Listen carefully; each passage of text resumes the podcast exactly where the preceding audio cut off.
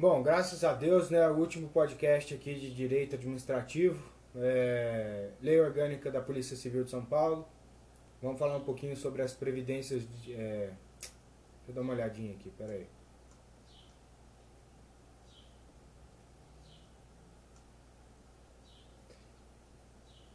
Previdências pré-auxiliares ao procedimento disciplinar, procedimento disciplinar, processo administrativo, revisão e disposições finais do, do, da lei orgânica, né? Então vamos lá, não quero demorar muito não, vamos só acelerar isso aí.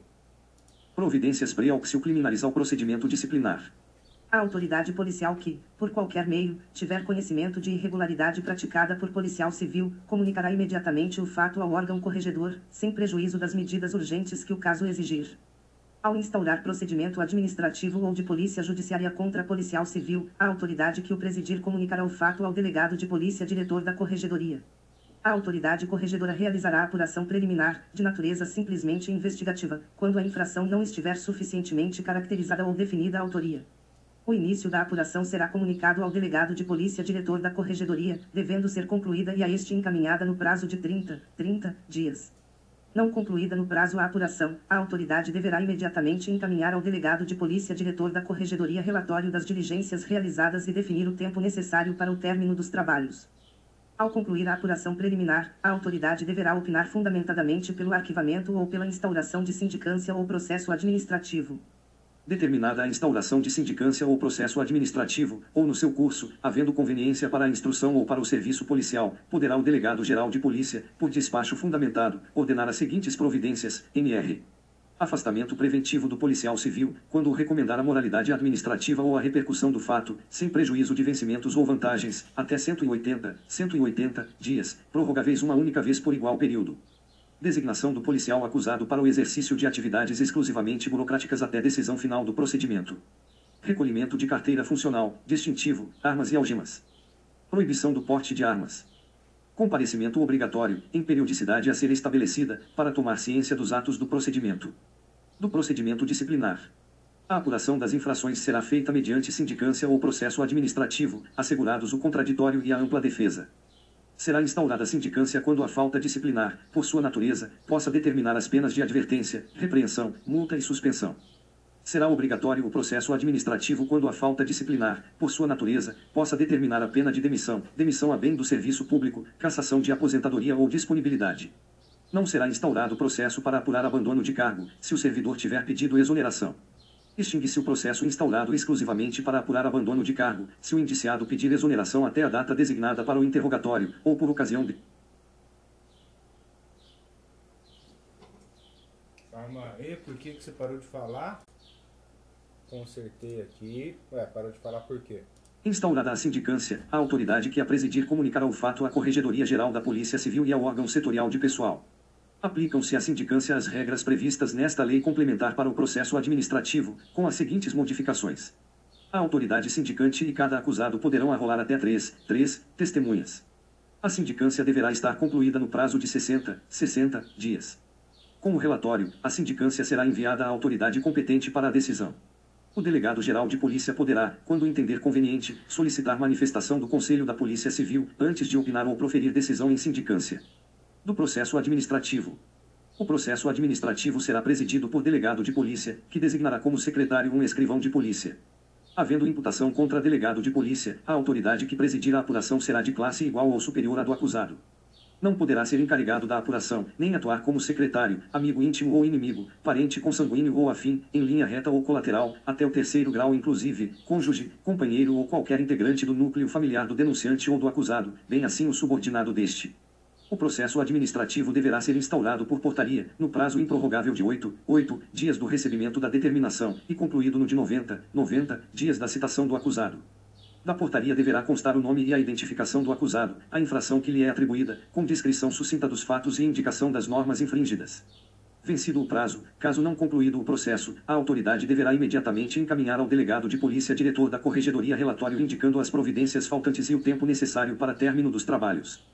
Caso o processo não esteja concluído no prazo de 180, 180 dias, o delegado de polícia diretor da corregedoria deverá justificar o fato circunstanciadamente ao delegado geral de polícia e ao secretário da Segurança Pública. Autuada a portaria e demais peças preexistentes, designará o presidente dia e hora para audiência de interrogatório, determinando a citação do acusado e a notificação do denunciante, se houver. O mandado de citação deverá conter cópia da portaria, data, hora e local do interrogatório, que poderá ser acompanhado pelo advogado do acusado. Data, hora e local da oitiva do denunciante, se houver, que deverá ser acompanhada pelo advogado do acusado. Esclarecimento de que o acusado será defendido por advogado dativo, caso não constitua advogado próprio. Informação de que o acusado poderá arrolar testemunhas e requerer provas, no prazo de três, três dias após a data designada para seu interrogatório. Advertência de que o processo será extinto se o acusado pedir exoneração até o interrogatório, quando se tratar exclusivamente de abandono de cargo. A citação do acusado será feita pessoalmente, no mínimo dois, dois dias antes do interrogatório, por intermédio do respectivo superior hierárquico, ou diretamente, onde possa ser encontrado. Não sendo encontrado, furtando-se o acusado à citação ou ignorando-se seu paradeiro, a citação far-se-á por edital, publicado uma vez no Diário Oficial do Estado, no mínimo 10, 10 dias antes do interrogatório. Havendo denunciante, este deverá prestar declarações, no interregno entre a data da citação e a fixada para o interrogatório do acusado, sendo notificado para tal fim. A oitiva do denunciante deverá ser acompanhada pelo advogado do acusado, próprio ou dativo. O acusado não assistirá à inquirição do denunciante, antes, porém, de ser interrogado, poderá ter ciência das declarações que aquele houver prestado. Ao acusado revel será nomeado advogado dativo. O acusado poderá constituir advogado que o representará em todos os atos e termos do processo. É faculdade do acusado tomar ciência ou assistir aos atos e termos do processo, não sendo obrigatória qualquer notificação. O advogado será intimado por publicação no Diário Oficial do Estado, de que conste seu nome e número de inscrição na Ordem dos Advogados do Brasil, bem como os dados necessários à identificação do procedimento. Não tendo o acusado recursos financeiros ou negando-se a constituir advogado, o presidente nomeará advogado dativo. O acusado poderá, a qualquer tempo, constituir advogado para prosseguir na sua defesa. Comparecendo ou não o acusado ao interrogatório, inicia-se o prazo de três, três dias para requerer a produção de provas, ou apresentá-las. Ao acusado é facultado arrolar até cinco, cinco testemunhas. A prova de antecedentes do acusado será feita exclusivamente por documentos, até as alegações finais. Até a data do interrogatório, será designada a audiência de instrução. Na audiência de instrução, serão ouvidas, pela ordem, as testemunhas arroladas pelo presidente, em número não superior a cinco, cinco, e pelo acusado. Tratando-se de servidor público, seu comparecimento poderá ser solicitado ao respectivo superior imediato com as indicações necessárias. A testemunha não poderá eximir-se de depor, salvo se for ascendente, descendente, cônjuge, ainda que legalmente separado, companheiro, irmão, sogro e cunhado, pai, mãe ou filho adotivo do acusado, exceto quando não for possível, por outro modo, obter-se ou integrar-se à prova do fato e de suas circunstâncias. Se o parentesco das pessoas referidas for com o denunciante, ficam elas proibidas de depor, observada a exceção deste artigo. Ao policial civil que se recusar a depor, sem justa causa, será pela autoridade competente aplicada a sanção a que se refere o artigo 82, mediante comunicação do presidente. Terá suspenso o pagamento de seu vencimento ou remuneração até que satisfaça essa exigência. O policial civil que tiver de depor como testemunha fora da sede de seu exercício, terá direito a transporte e diárias na forma da legislação em vigor, podendo ainda expedir-se precatória para esse efeito à autoridade do domicílio do depoente. São proibidas de depor as pessoas que, em razão de função, ministério, ofício ou profissão, devam guardar segredo, salvo se, desobrigadas pela parte interessada, quiserem dar o seu testemunho. A testemunha que morar em comarca diversa poderá ser inquirida pela autoridade do lugar de sua residência, expedindo-se, para esse fim, carta precatória, com prazo razoável, intimada à defesa. Deverá constar da precatória a síntese da imputação e os esclarecimentos pretendidos. A expedição da precatória não suspenderá a instrução do procedimento. Findo o prazo marcado, o procedimento poderá prosseguir até final decisão. A todo tempo, a precatória, uma vez devolvida, será juntada aos autos. As testemunhas arroladas pelo acusado comparecerão à audiência designada independente de notificação. Deverá ser notificada a testemunha cujo depoimento for relevante e que não comparecer espontaneamente.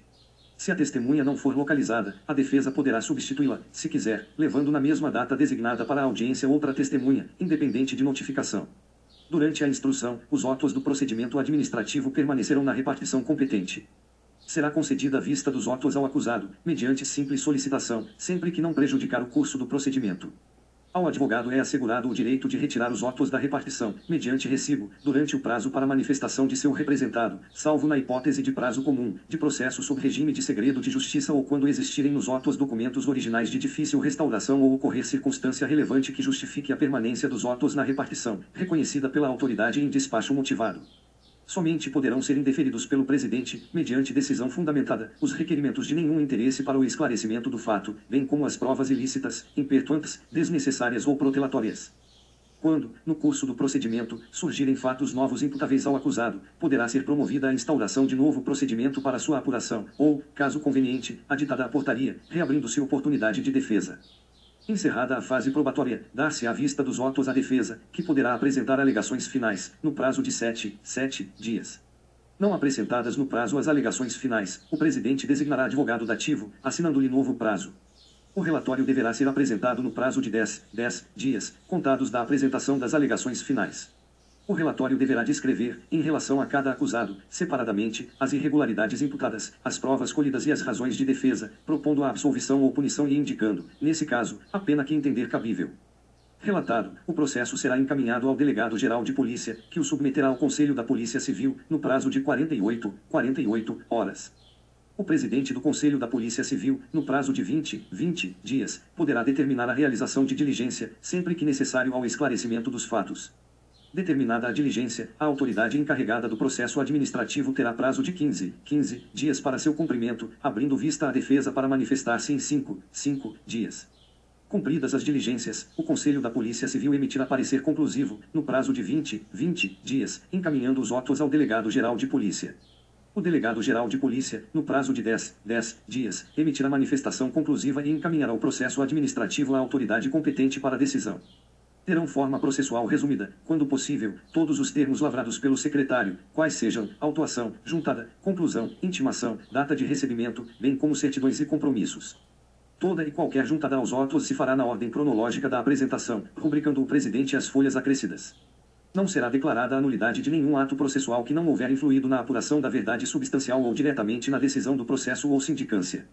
E vedado fornecer à imprensa ou a outros meios de divulgação notas sobre os atos processuais, salvo no interesse da administração, a juízo do delegado-geral de polícia. Decorridos cinco, cinco anos de efetivo exercício, contados do cumprimento da sanção disciplinar, sem cometimento de nova infração, não mais poderá aquela ser considerada em prejuízo do infrator, inclusive para efeito de reincidência caberá recurso, por uma única vez, da decisão que aplicar penalidade. O prazo para recorrer é de 30, 30 dias, contados da publicação da decisão impugnada no Diário Oficial do Estado. Tratando-se de pena de advertência, sem publicidade, o prazo será contado da data em que o policial civil for pessoalmente intimado da decisão. Do recurso deverá constar, além do nome e qualificação do recorrente, a exposição das razões de inconformismo. O recurso será apresentado à autoridade que aplicou a pena, que terá o prazo de 10, 10 dias para, motivadamente, manter sua decisão ou reformá-la. Mantida a decisão, ou reformada parcialmente, será imediatamente encaminhada a reexame pelo superior hierárquico. Caberá pedido de reconsideração, que não poderá ser renovado, de decisão tomada pelo governador do Estado em única instância, no prazo de 30, 30 dias. Da revisão. Admitir-se-á, a qualquer tempo, a revisão de punição disciplinar, se surgirem fatos ou circunstâncias ainda não apreciadas, ou vícios insanáveis de procedimento, que possam justificar redução ou anulação da pena aplicada. A simples alegação da injustiça da decisão não constitui fundamento do pedido. Não será admitida reiteração de pedido pelo mesmo fundamento. Os pedidos formulados em desacordo com este artigo serão indeferidos. O ônus da prova cabe ao requerente. A pena imposta não poderá ser agravada pela revisão. A instauração de processo revisional poderá ser requerida fundamentadamente pelo interessado ou, se falecido ou incapaz, por seu curador, cônjuge, companheiro, ascendente, descendente ou irmão, sempre por intermédio de advogado. O pedido será instruído com as provas que o requerente possuir ou com indicação daquelas que pretenda produzir. O exame da admissibilidade do pedido de revisão será feito pela autoridade que aplicou a penalidade, ou que a tiver confirmado em grau de recurso. Deferido o processamento da revisão, será este realizado por delegado de polícia de classe igual ou superior à do acusado, que não tenha funcionado no procedimento disciplinar de que resultou a punição do requerente. Recebido o pedido, o presidente providenciará o apensamento dos autos originais e notificará o requerente para, no prazo de oito, oito dias, oferecer rol de testemunhas, ou requerer outras provas que pretenda produzir. A decisão que julgar procedente à revisão poderá alterar a classificação da infração, absolver o punido, modificar a pena ou anular o processo, restabelecendo os direitos atingidos pela decisão reformada. Disposições finais. Contar-se-ão por dia escolhidos os prazos previstos nesta lei complementar. Computam-se os prazos excluindo o dia do começo e incluindo o do vencimento, prorrogando-se este, quando incidir em sábado, domingo, feriado ou facultativo, para o primeiro dia útil seguinte Compete ao órgão setorial de recursos humanos da Polícia Civil o planejamento, a coordenação, a orientação técnica e o controle, sempre em integração com o órgão central das atividades de administração do pessoal policial civil. Estado fornecerá aos policiais civis arma, munição, algema e distintivo, quando for necessária ao exercício de suas funções. É proibida a acumulação de férias, salvo por absoluta necessidade de serviço e pelo máximo de três, três anos consecutivos. Bom, até que enfim acabou, né?